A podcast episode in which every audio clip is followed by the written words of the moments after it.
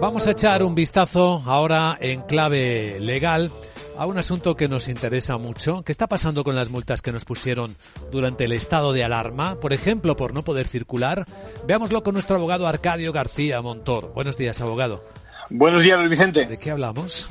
Pues muchos meses después, tantos meses, están prosperando algunos recursos interpuestos. ¿no? Ayer mismo conocíamos un caso que anula la decisión de las autoridades por circular. Por ejemplo, por la vía pública. Los hechos ocurrieron en León.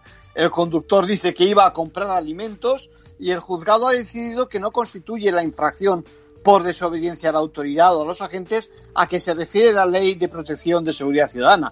Y también en Lugo. En Lugo, el juzgado, en un caso donde se circulaba sin causa justificada, también anula la multa, en este caso de 601 euros que había abonado en periodo voluntario para ahorrarse eh, la mitad. Bueno, se dice que sin una orden concreta, clara, precisa de los agentes de la autoridad, bueno, en el sentido de que se regrese al domicilio en el momento en que uno es interceptado, sin eso no puede darse el ilícito de desobediencia. Eh, sin embargo, sí que se mantienen, ¿verdad?, las sanciones por salir a la calle sin mascarilla.